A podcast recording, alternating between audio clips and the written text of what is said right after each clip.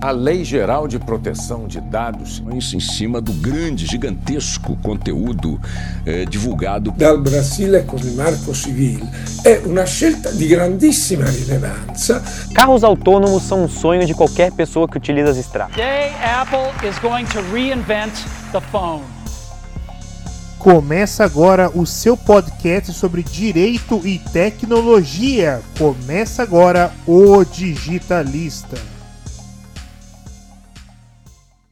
Bom dia, boa tarde, boa noite, boa madrugada, tudo bem com vocês? Este é o Digitalista, sou Vinícius Cheliga e hoje trago aqui um dos temas mais aguardados sobre o universo do direito digital, proteção de dados. O foco de hoje será a importância da LGPD e o porquê ela ganhou tanto destaque. Temos visto um cenário em que projetos de lei e medidas provisórias tentam mudar a vigência da LGPD. Empresários, juristas, empreendedores e gestores de TI, juntamente com toda a comunidade, olham a LGPD com um olhar de preocupação e com um olhar de entusiasmo. Sobre proteção de dados e a implementação da lei, surgem a todo momento cursos, pós-graduações e treinamento. Diante dessa realidade, fica o questionamento: o que tem de tão importante na LGPD que, mesmo em um período tão complicado da história, como uma pandemia nos assolando, que nós não paramos de escutar sobre proteção de dados? A resposta desta pergunta está em apenas uma palavra: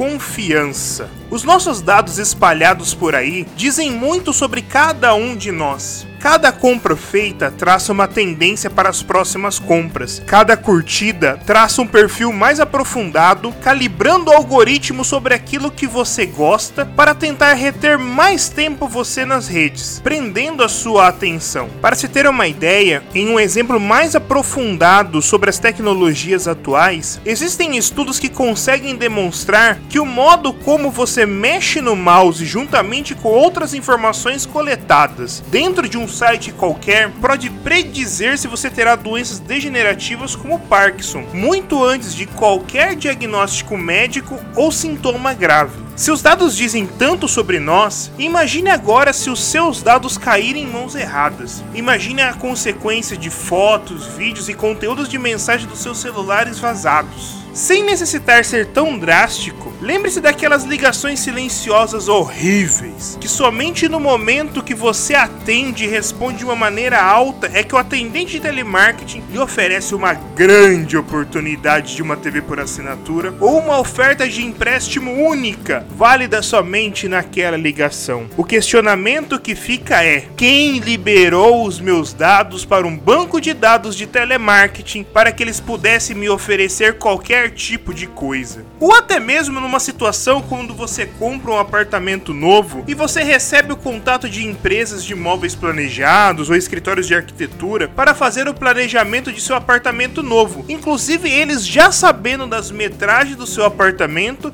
e com projetos pré-fabricados. É de se indagar como eles obtiveram o contato e também os dados deste apartamento. Este é o ponto. Eu quero ter a confiança que meus dados terão os fins corretos, que os meus dados não serão espalhados por aí. As relações de confiança, elas não se restringem apenas aos cidadãos comuns. Quando uma empresa fecha negócios com outra, ou por interesses empresariais ou compartilhamento de informações, deve existir ali uma relação de confiança em que os dados estarão seguros. Imagine a desconfiança gerada nos negócios quando se é noticiado que vazaram os dados de uma grande empresa ou até mesmo que um funcionário recém-demitido carregou consigo informações da empresa e levou ao maior concorrente. É preciso ainda lembrar que dados não se restringem a banco de dados e servidores. Imagine uma empresa descobrir que várias de suas planilhas foram impressas e descartadas de maneira errada. Portanto, em todos os negócios internos, entre fornecedores ou até mesmo um empreendimento conjunto, se espera que os dados estejam seguros. E ainda podemos subir ainda mais o escalão. Como confiar em um país em que se não protege seus dados? Como ter relações internacionais de negócios se eu não tenho confiança que meus dados estarão seguros? Hoje, até para abrir linhas de crédito ou se beneficiar de tratados de livre comércio, é necessário um patamar mínimo de proteção de dados. Portanto, quando surge uma lei do porte da LGPD, melhora os requisitos para acordos internacionais, dando segurança jurídica para os negócios. Quando há um respaldo da legislação como a LGPD, auxilia a entrada de empresas multinacionais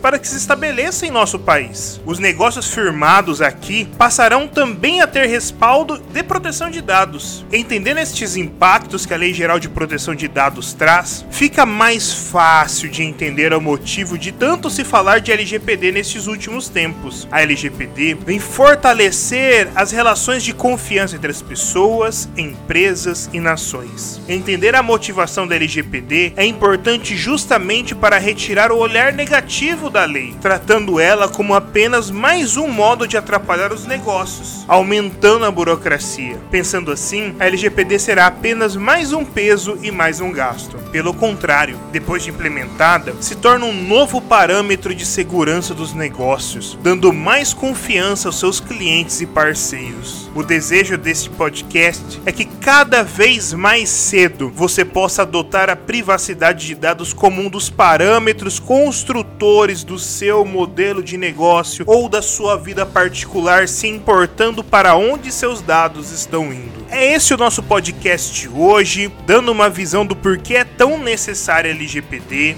dados importam e cada vez mais veremos o quanto é preocupante e necessário o cuidado com os nossos dados. É isso, não se esqueça de entrar em nosso Instagram, @o_digitalista. Não esquece também de indicar esse podcast, coloca no seu grupo de WhatsApp, no seu grupo do Telegram, em outras redes sociais, Twitter, Facebook, encaminhe seu podcast para chegar principalmente àqueles que estão ainda passando dificuldades em relação à Lei Geral de Proteção de Dados. É isso, um grande abraço e até mais.